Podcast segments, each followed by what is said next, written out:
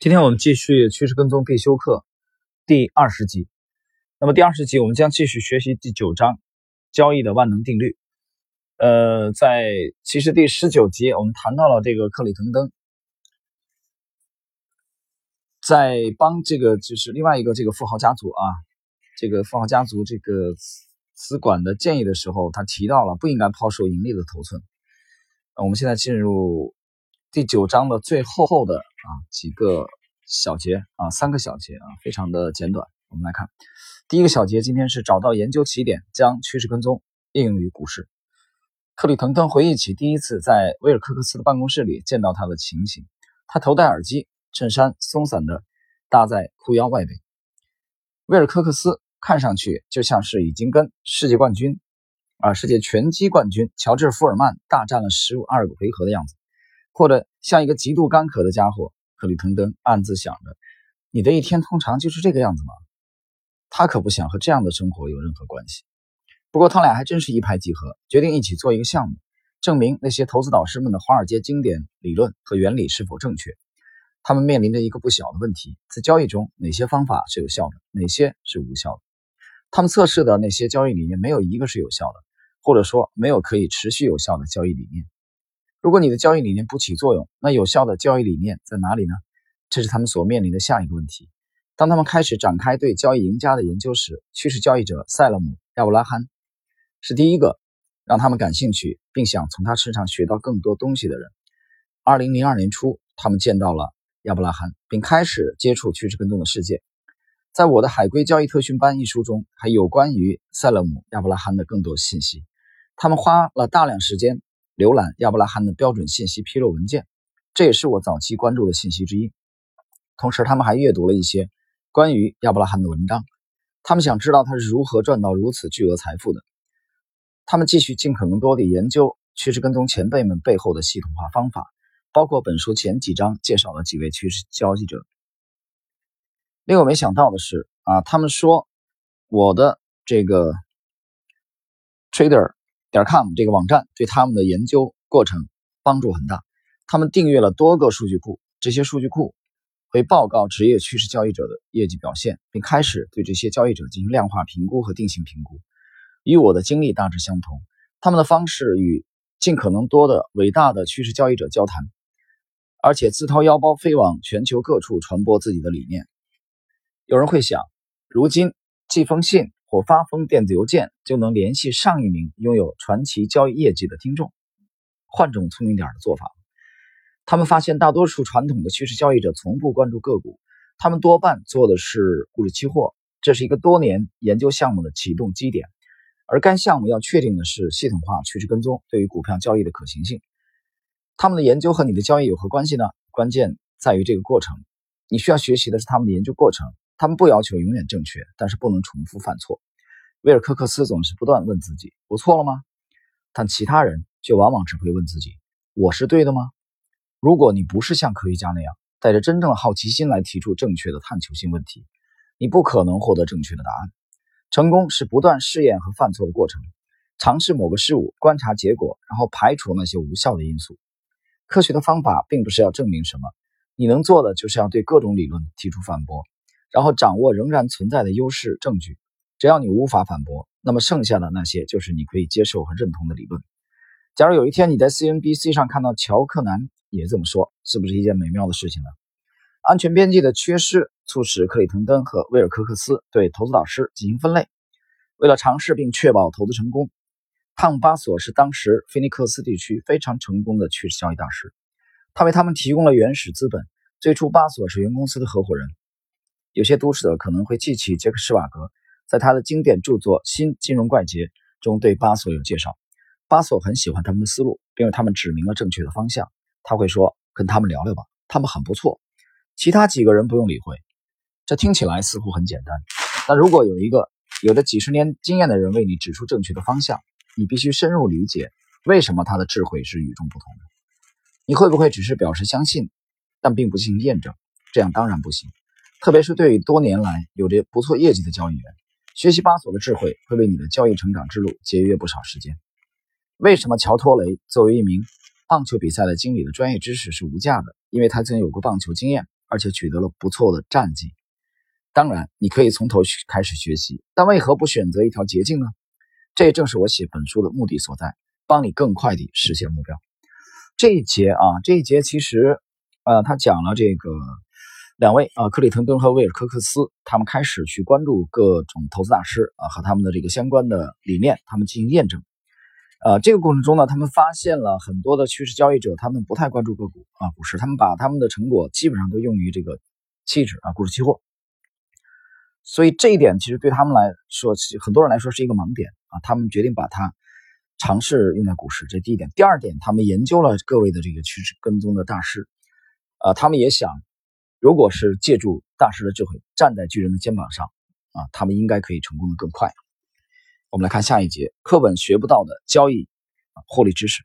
从一开始，巴索的重要教诲就让克里滕登和威尔科克斯受益良多。巴索直言不讳地说：“交易真的不难。”持有赚钱的资产，制定交易规则，抛掉亏钱的劣质资产，拿走市场能够给予你的，你就能在这个行业里获得成功。克里滕登补充说道：“第一，不要超额下注；第二，跨市场多元化配置资产。也许你见过某个交易业绩不错的家伙，长期只做标普股票交易，但这些人的成功是无法持久的。假如你从街上随便找个人，给他一大笔钱，不给予任何交易指示，然后让他去做交易。”他会将那些可能盈利的资产抛售掉，然后成倍增加可能亏损的资产。他还想尽力去争取一个更高的胜算。他的亏损资产规模会大于盈利资产的规模。一段时间之后，他的账户资金将会变为零。你在大学里也不会学到正确的方法。威尔科克斯说：“如果你来到一所大学，那里有宏伟的教学楼、有公寓、教授和在此工作的形形色色的人，而我们必须创造一所属于我们的趋势交易大学。”没有哪所大学或班级会教你如何成为一名成功的投机者，这样的学校是不存在的。那里没有你需要的东西。学校会教你一些别的东西，但不管是什么，肯定不可能教你如何成为一名成功的投机者或如何赚钱。呃，这个其实读到这里啊，我觉得其实挺有感慨的。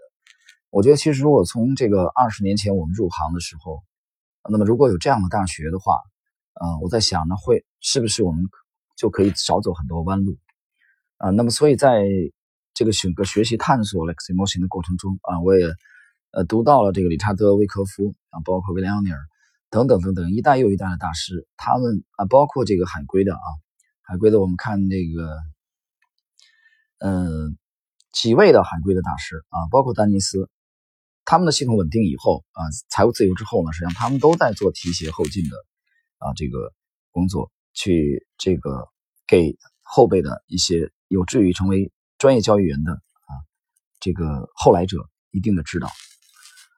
好，我们继续。我们要面对这样一个事实：学校只会教你如何适应既有的体制。你必须问自己一个重要的问题：适合我的正确体制是什么？呃，那我这里回答一下吧。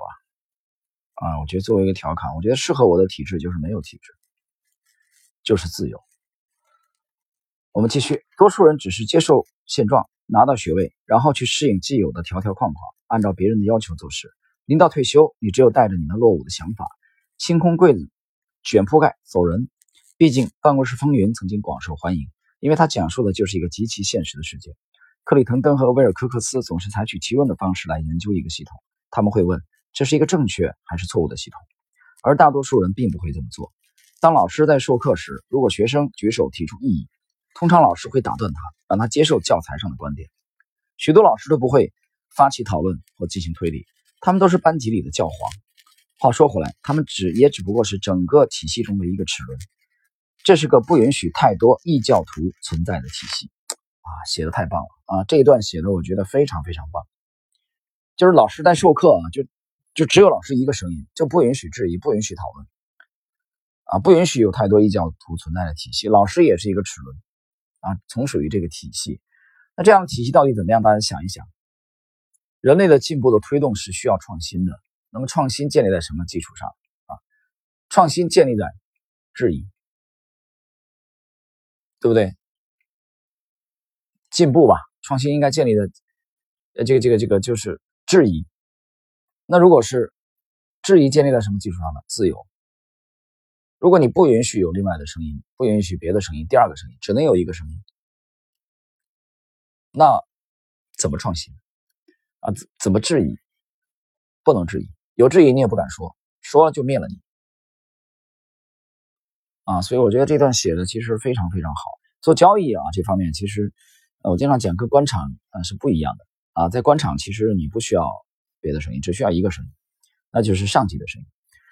当年在这个祖籍中国上海青浦县的陈云先生曾经讲过一句话啊，陈云当陈云当年也是高寿啊，应该是活了九十几岁还是一百岁，我记不清楚了啊，他讲过这么一句话。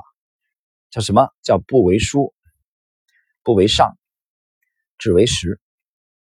不为书是什么？就不要只相信书上的；不为上，不要只听上面的。最后一句，只为实，其实指的就是实事求是。这个实，我觉得就是事实，尊重事实。那你去看每一位科学家啊，每一位这个去求索的，在投机之路上啊的职业的交易员或者投资者。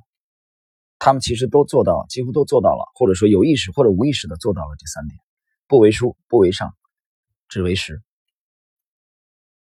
好，进入今天的这个，呃，这一集内容的最后一个小节。你买入黄金后是否在裸游啊？裸泳。说到黄金这种当前超级热门的投资产品，威尔科克斯提出了一个反直觉的见解：从技术上说，购买黄金是一种交易策略，而不仅仅是一个交易手段。啊。这一节其实，呃，内容我觉得意义不是很大，我们略过啊这两小段。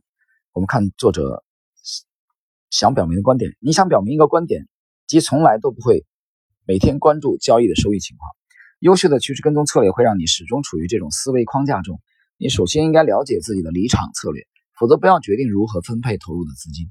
一旦入场，你能控制的只有何时离场，你无法控制市场未来的走势。那如何做出应对是你能控制的，任何人都无法控制未来发生的事情。你所做的分析也无事于补，啊，于事无补。抱歉啊，口误。那么为什么要把时间和精力都用来预测一个你无法掌控的未来？其他人也无法做到这一点。电视上那些正襟危坐的专家不比你知道的更多。想在短期获得更多收益而甘愿承担更大风险，这是造成长期灾难的最大因素。假如你承担过度的风险，它将会吞噬掉你全部的资金，让你变得分文不明。但是在短期内，你可能根本意识不到。你当然不希望经过一年、五年或者十年努力之后，把资金全部赔光。最终，你面临着人类做决策时的一个自然偏见及收益表现。假如某个家伙是优等生，那我们会自然而然假定他很聪明，对吗？又假如某个货币经理有着良好的业绩和五星级的这个基金评级，这会证明他是一个优秀的基金经理，没错吧？事实未必如此，你怎么知道他是否优秀？你必须对他业绩的形成过程进行评价。不止这么做的话，你就什么都不会知道。在进行趋势跟踪时，请牢记这一点。那么，本章的最后的啊，有一个这个迈克尔卡沃尔的这个建议啊，我觉得也也很精彩。我们来看一下，从学术的角度来说，你的行为确实必须与大多数人相反，否则你就无法保持业绩领先。他们更关注的是表现，而不是结果。很多人都在交学费，去享受那些他们认为健康的交易，而你必须与他们相反。你要追求的是高回报但胜算，呃很低的交易。换句话说，就是收益起伏不定的交易，这才是有效的方法。啊，这一点我其实持保留意见。它指的是胜算很低的交易啊，这一点我嗯我不这么看，或者说我们不是这种风格。呃，我们要做胜算高的交易。那么，他前的前面第一个观点我完全赞同，你的行为必须确实与大多数人相反。这一点其实这个弗罗斯特啊有过一句话啊，这就是树林里有两条路啊，我通常会选人迹罕至的那条。这个不是刻意要保持个性啊，像当年的这个竹林七贤一样啊，像这个嵇康他们一样的刻意的怎么怎么样啊，与别人不一样，倒真不是为了这个原因。其实这么做的原因就是远离市场亏损的这个群体。他们既然亏损，他们既然那么辛苦，既然那么高频，也没有好的业绩，说明他们整个的交易交易习惯、思维模式都是有问题的。这一点，当年的这个富达基金的博尔顿讲过一句话：你必须有意识的与市场当中的这些吃力不讨好的啊投资习惯保持距离啊，最终你才有可能会卓尔不群。就是你的投资业绩才可能超越啊这些平庸的整体啊，讲的也是这层含义。呃，其实大家如果是我们拿两个啊来对比，一个是职业的选手和一个是啊业余的这种这种水准，你发现他们的交易的模式啊，他们交易的标的，他们的整个的风格理念都有天壤之别，都有天壤之别。呃，我想今天的内容啊，大家或许可以反复的听一听啊，再思考一下自己目前和专业的水准的差距在哪里。现在很多业余投资者最大的问题是他不认为他有他有多大问题，他会认为说这个我去啊读一些经典啊，我去研究一些大师，让这些大师的理论来为我的体系服务啊。这句话猛一听是有道理的，但仔细你想一想啊，我今天讲一句你非常不爱听的话，你们不爱听的话。你那有体系吗？你告诉我，你根本就没体系，你有的只是碎片。就到现在为止，你手中掌握的那只是一个破烂不堪的碎片而已。所以你你你在意淫啊，你已经有了体系，让某位大师、某位高人的体系来弥补、来完善你的体系，错了，根本不是这样。你手中那个玩意儿就是个烧火棍而已。好了，今天我们这一集的内容就到这里。